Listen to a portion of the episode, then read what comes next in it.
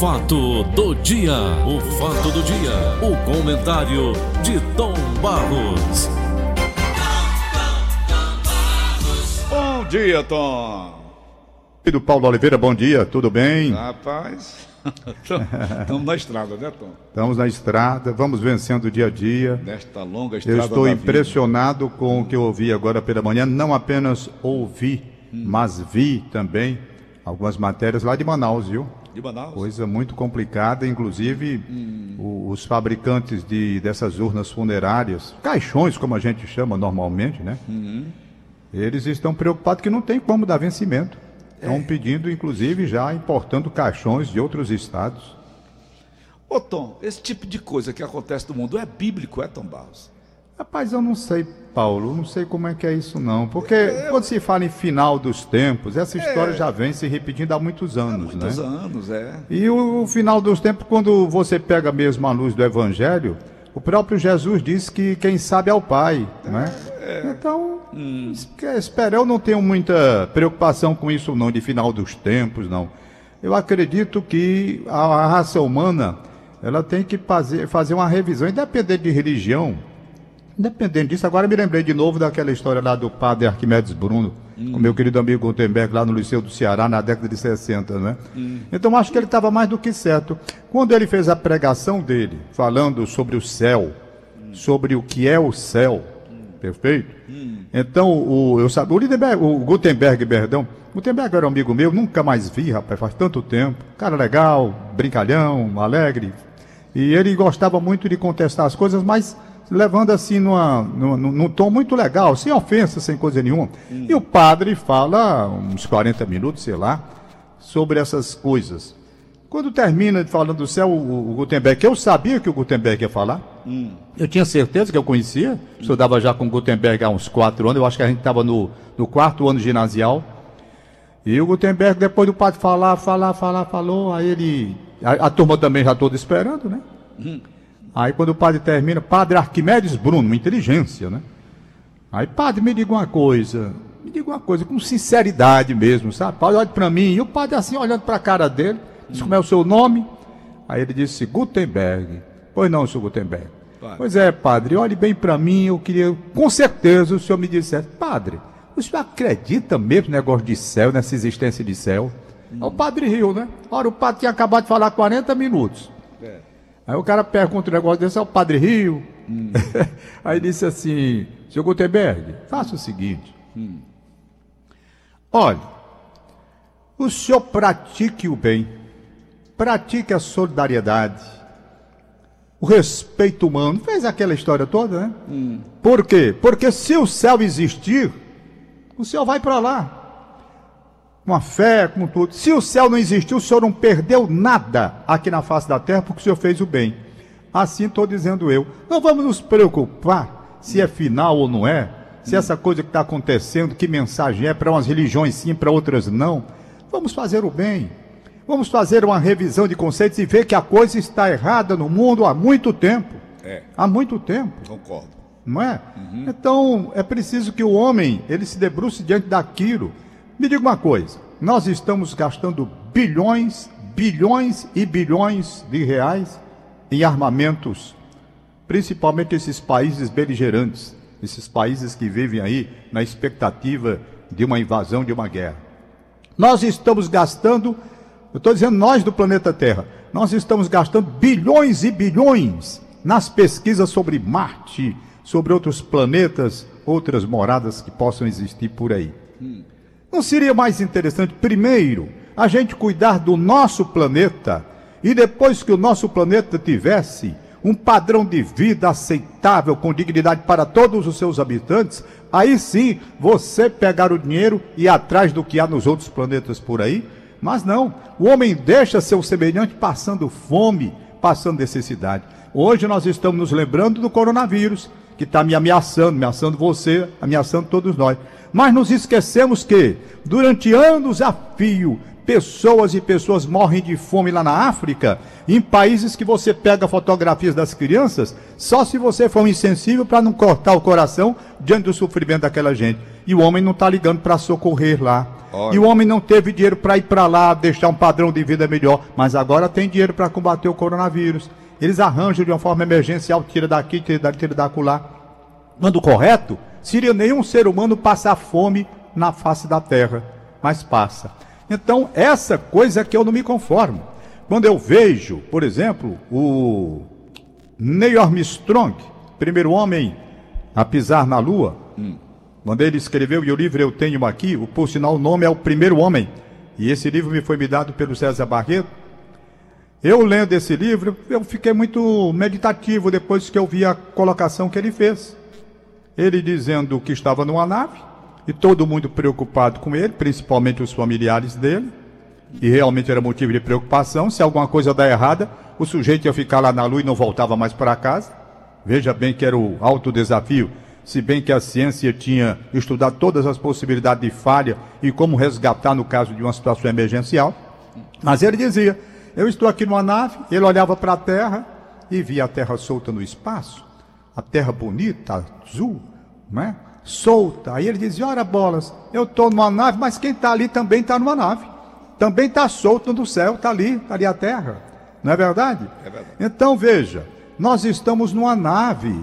Nós estamos numa nave, nós estamos viajando também. Hum. Por que nós não vamos ter os devidos cuidados que os cientistas tiveram para levar o homem e trazer de volta? Aqui nós não estamos tendo cuidado, Paulo, nem com o homem que está do nosso lado.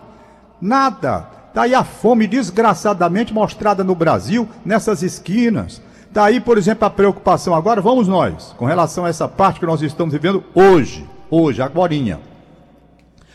Quando os bairros têm um saneamento melhor, quando os bairros se prepararam para, uma, para um padrão qualificado, a possibilidade de o vírus se espalhar é menor.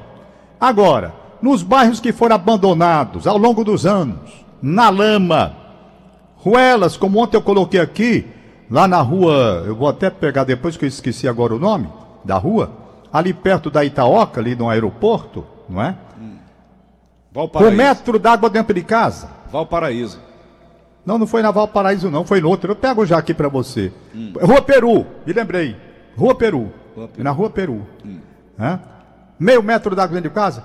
Não houve uma preparação Há bairros onde você ontem estava falando muito bem, cubículos com 10 pessoas dentro de casa, é. com 10 pessoas dentro de casa, sem saneamento. Se nós, ao longo dos anos, tivéssemos tido cuidado de fazer o saneamento normal, natural, atendendo que cada comunidade deveria ter aquilo que é fundamental para a saúde humana, que é o saneamento, não estaríamos vivendo o que estamos vivendo hoje. Mas é isso. Hum. É uma visão que a gente tem com relação ao fim do mundo ou não. Eu não me preocupo muito com isso, não. Eu sei que o fim vem para todos nós, daí eu não tenho nenhuma dúvida, não.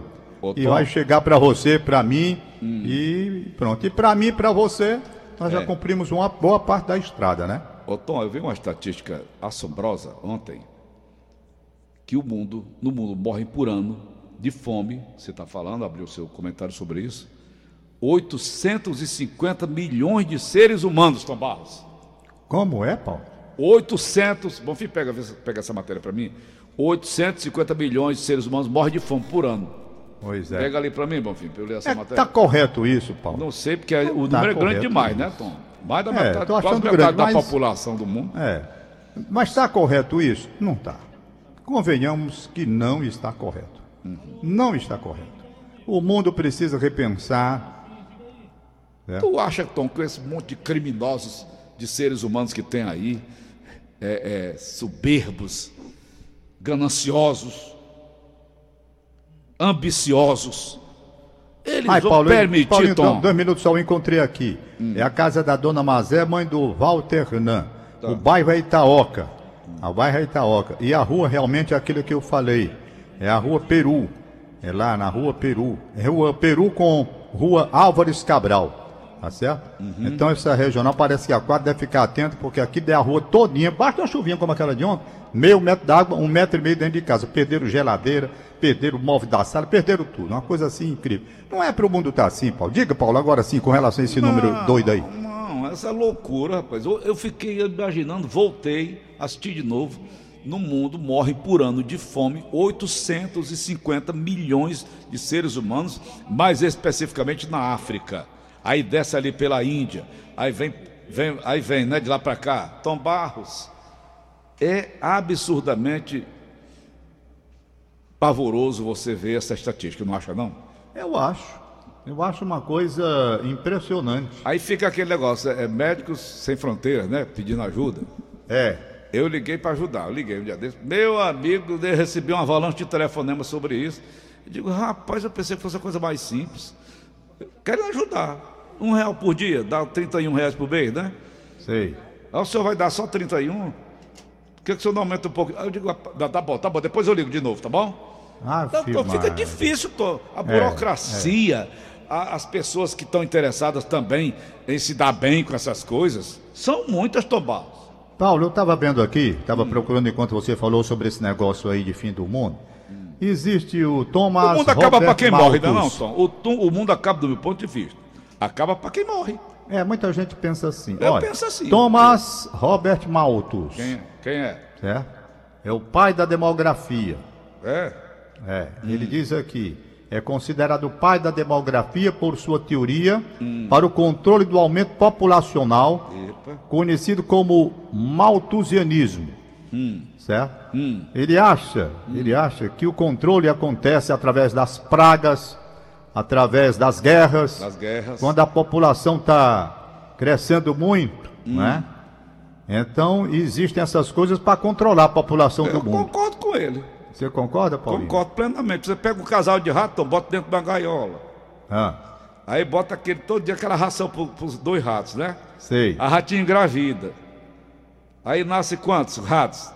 Uma, uma- uma rata, uma rata grávida, ela produz quantos ratinhos? Tom? Na, faixa, na faixa de 10. Vamos botar 10. Ah, 10 ratinhos. Com a mesma ração do casal. sei. Com a mesma ração do casal. Com mais 10. A mesma ração. Não sei. O que, que vai acontecer, não, não Tom? dá, não dá, não dá. Canibalismo. Mas, Paulo, É canibalismo. honestamente, o mundo ainda tem tanta terra para ser cultivada. Ah, Olha, quando você pega um avião aqui, por exemplo, você vamos supor, aqui o estado do Ceará, você pega daqui e vamos para Juazeiro do Norte, Juaze- Pensei nisso, Juazeiro. né? Hum. Você olha de um lado e do outro, Paulo, tem muita terra ainda aí para ser E cultivada. o não avião tem? com 800 km por hora, né, Tom? Pois é, tem, tem muita coisa aí. Tem muita terra devoluta. É, agora, quanto é a, a população que a Terra comporta para alimentar toda essa gente, Ah. eu não vi ninguém fazer um estudo para calcular isso. Por quê? Porque muita gente, como você está dizendo aí, passa fome, Passa. passa necessidade. Então vem uma praga dessa aí, quantas pessoas já morreram? Quantas pessoas? É. Quantas pessoas morrem nessas guerras que estavam aí antes? Hoje até que a coisa está razoavelmente controlada, senão ali para a banda do Oriente Médio a confusão é maior. Sempre. Mas quantas pessoas perdem vidas assim? É. Não é? As doenças elas vêm mudando. Por exemplo, um dia desse eu até fui vacinado e você já foi também, boa parte da população. E vou hoje Com de relação a H1N1. Vou hoje de estava novo. matando no mundo. Eu vou hoje de novo, se a dona Joana quiser. Ontem ela não deu não para ir. E fazer o quê? Já vacinado não, macho? H1N1, né? Agora falta da, da, da pneumonia, da pneumococcus. Ah, falta pneumonia, sim, sim. Tá certo. Aliás, tem por que falar em pneumonia, eu quero até mandar um abraço para o Dias Júnior. Doutor Dia Júnior, um abraço para Médico, nunca mais eu vi. Gente muito boa, né? Gente muito boa, um cara que eu admiro muito. Uhum. Ele é pastor evangélico, É, muito um homem educado. dedicado à causa cristã. Abraçou faz muito. Aliás, ele e a esposa dele também. Aquele ali sabe dele também. aplicar uma vacina, viu, Tom? Você não Pronto, é o que nada, eu ia né? dizer. Ele, ele tem especialização nessa parte de vacina. Ele é um mágico. E ele disse, conversando comigo há algum tempo, faz tempo, não foi, agora não, faz tempo que eu não falo com o Dia Júnior. Aliás, é uma pessoa que eu quero muito bem. Depois, a gente tinha até um contato mais próximo depois. é, ele cu- cumprindo as suas. Ele se afastou do futebol porque ele foi diretor de Fortaleza, né? Foi mesmo. Foi, ele foi diretor de Fortaleza. E ele se afastou totalmente do futebol. Uhum. Ele hoje é um homem dedicado à vida religiosa. E Hum. Mas continua com a clínica dele? Continua. Ah. Ele continua com a clínica dele normalmente, ali de vacinação, por isso Ali nós estamos sabe- falando. Ali sabe aplicar uma vacina, viu, Tom? É, é ali na Pontes Vieira que ele, que ele, É. ele trabalha, né? Em Então frente ao ele. antigo Beck. Em frente ao antigo Beck. É, isso, ele, ele a clínica dele é ali. Faz tempo que eu não o vejo, mas ele é especializado Mas nisso. por que, é que Então, você quer falar época- nele? O que é? Porque ele, conversando comigo uma vez, ele falou sobre essa importância de vacina contra a pneumonia.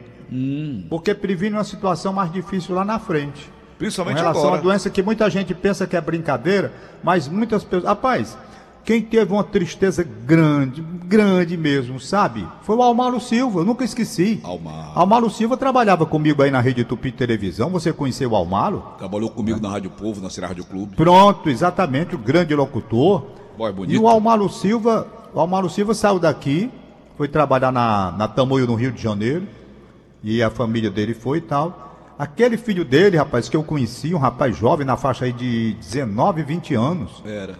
né? Começou a trabalhar com ele lá mesmo na Rádio Tamoio.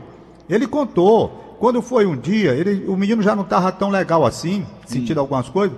Aí ele foi fazer um plantão lá na emissora e quando voltou para casa estava uma chuva muito grande. Ele pegou aquela chuva toda e não ligou muito não, mas ele já estava um pouco doente, adoentado, né? Resultado, quando chegou em casa, tal, o Almaro conta que ele passou mal e tal, correram para o hospital. Correram para o hospital. Correram para o hospital, que hospital foi esse, meu filho? Pneumonia e o menino não, não, não resistiu. Né? Então, pneumonia, o menino perdeu um filho, o, o, o, o Almaro Silva, foi uma dor terrível para ele, muito claro, perdeu um filho naquelas circunstâncias. Foi pneumonia? Pneumonia. Num garoto jovem como aquele garoto. Jovem, jovem, jovem, Tô, tô jovem. vendo uma imagem aqui, chuva Lago Alberto Craveiro. Não sei se você está ligado aí na televisão, no canal 10. Da Não, tô, não, tô, a televisão tá lá dentro. Eu tô na sala aqui, na onde o Mossoró instalou o meu estúdio de rádio. Essa pista que eu estou vendo aqui que estão fazendo, Tom, que dá acesso ao Pinto Martins, né? A Prefeitura Sim. de Fortaleza está tá, é, fazendo essa obra. É a Prefeitura de Fortaleza. Então pista está se desmanchando com a chuva. Meu Deus. Meu Deus. É, é um, um metro de barro e, um, Pois, Paulo, uma por capinha ali por para a banda do aeroporto Pinto Martins, é essa rua que eu falei, essa rua Peru. E tem um problema que o rapaz me informou, como tem a Infraero ali, tem a Avenida Carlos Gereissati, é eles não eles não estão autorizando fazer uma drenagem, porque tem que pedir autorização Infraero, parece. Depois tem a questão da avenida. E tá lá o problema, um problema sério, viu? não é, sério, não é pequeno para ser resolvido, não. Rapaz, eu tô vendo, eu tô vendo aqui agora. O prefeito Alberto Carlos tem que estar assistindo isso aqui para ver a obra que estão fazendo ali. A pista está se desmanchando É mesmo. com, com, com o asfalto que, que passaram. É um, pau, um, um metro de, de, de pissarra, Tom, um metro de barro. Ah, Aí, não pa- vai não. Aí passa aquela, aquela coisa por cima. É. Diferente daquilo que a gente vê lá fora. O Roberto Cláudio precisa ver isso aí, que ele é um rapaz sério. O Roberto Cláudio estava falando agora. Ah, sem parabenizar, Tom. O pai dele saiu, graças a Deus. Foi. Já, já está em casa. Eu vi, ele saiu aplaudido. Eu li aqui na coluna da, da Márcia Travessone. Saiu aplaudido, você não viu o vídeo, não? Pois não é? Não, vi não, Tom. Viu? Vi Foi, o prefeito foi. agora há pouco falando, morto de feliz, e tem que estar mesmo, né? Mas ele saiu anteontem, Paulo. Foi anteontem. A matéria está aqui no jornal de hoje. Ah, A matéria na, na página da, da Márcia Travessone. Certo, certo. ele- Abraçar a Márcia Travessão, um abraço É, o para ela. prefeito estava muito preocupado, lógico, né? Pela idade do pai. E ele também teve, né? Ele também teve, né? É. Mas está tudo bem, está tudo legal. Ô, Tom, matéria... Rapaz, tá às vezes Tom, me tá pergunto, tá aqui, eu Tom. faço a pergunta a mim Tá mesmo. Tom, Tom, peraí, Tom. Ah, Está aqui. ONU, Organização das Nações Unidas. Após décadas de declínio constante, a tendência da fome do mundo, que é medida pela prevalência da desnutrição. Olha, aí, Tom. Eu perdi três irmãos, já te contei, não é? foi. Nos últimos três anos, as taxas permaneceram praticamente inalteradas em um nível ligeiramente abaixo de 11%. No entanto, o número de pessoas atingidas pela fome aumentou lentamente. Como resultado, mais de 820 milhões de pessoas do mundo ainda passam, passavam fome em 2018. E ressaltando o imenso desafio de atingir a meta do Fome Zero até 2030. Até 2030. Os dados constam no relatório do Estado de Segurança Alimentar e Nutricional do Mundo em 2019, ano passado, lançado agora nesta segunda-feira por as cinco agências da ONU. Falando a ONU News de forma eh, de Roma, a especialista em segurança alimentar e nutrição da Organização das Nações Unidas para Agricultura e Alimentação, a FAO, Anne Keppel, explicou que este ano o relatório também introduziu um segundo indicador para fazer o monitoramento da fome e o acesso aos alimentos no contexto da Agência 2030. Esse indicador analisa a prevalência da insegurança alimentar moderada ou grave baseada na escala de experiência de insegurança alimentar. Esse indicador vai além da fome, fornece uma estimativa do número de pessoas sem acesso estável a alimentos nutritivos e suficientes durante todo o ano. Quando consideramos o número de pessoas com insegurança alimentar severa, ou seja, as pessoas que passam fome junto com essas pessoas, com as pessoas com insegurança alimentar moderada, a FAO estima que o número chegue a 2 bilhões de pessoas no mundo, Tom. Já pensou? Tá aqui, Muita tô com gente. matéria na mão, Bonfim acabou de tirar agora para mim. Pois é. Meu Deus do céu. Então, Aí tu vai, os Estados Unidos abrem uma, abrem uma guerra contra o Afeganistão, lá no, no, no, no Kuwait, sabe quanto é que eles gastaram de manter Ah, só. será que eu já tô com essa porra? Rapaz, espero que não, pelo amor de Deus. Uma vez o, o Valdones inventou que você tinha morrido, eu quase que me enlouqueço. Foi mesmo. Aí eu tava no caipira bebo. Aí, Tom, Ei, rapaz, gastaram 3 trilhões de dólares para retomar o, o Kuwait das mãos do Saddam Hussein. rapaz, Meu eu vou dizer uma é coisa. É muito dinheiro, é muito- muito dinheiro. Ô, rapaz. Muito dinheiro. Lógico que tem a roubalheira grande também, né? Eles criam as guerras, eles mesmos, eles mesmos se dão- é, é, tiram o lucro da guerra. É verdade, Paulinho. Não é desse jeito? É desse jeito que acontece. Esses criminosos estão aí. Vamos nós, Tom. O que, que tem Pois mais é, aí Paulinho. nós hoje? Vamos concluir hoje aí o nosso papo. Nosso bate-papo. Mandando aqui um alô todo especial pro Sérgio Cavalcante. Sérgio Cavalcante. Irmão do Tom, né? Irmão do Tom Cavalcante. Sérgio trabalha com ele. É. Ele, o Sérgio tá aniversariando hoje, ele é conhecido como Gonçalo. É, Porque fala- também eu não sei. E é gente boa também, igual o Tom. É, gente muito boa, Sérgio. Quem tá mandando um abraço pra ele é o Zé do Egito. Zé da Gente Aliás, o Zé do Egito, rapaz, Zé do Egito não dorme, não. Nunca vi um negócio daquele. Bem cedinho, 5 horas, ele já tá aqui ligado do Que Paulo 5 Oliveira. horas, 4 horas da manhã ele já tá no mundo. E quando é de noite, 12 horas da noite, ele tá. Eu não digo, Zé, tu não dorme, não, macho. E eu tô aqui com o álcool, Diz o menino que é com medo de crescer ainda. com o spray que ele me deu, Super Dom. É, é Álcool bom. spray Pra, pra limpar microfone, né? Limpar É, produtos. exatamente. E o, frasco tá acabando, viu, Zé? Tô com o frasco que ele me deu aqui na mão. É, Zé te deu o frasco, Paulo? Tá aqui.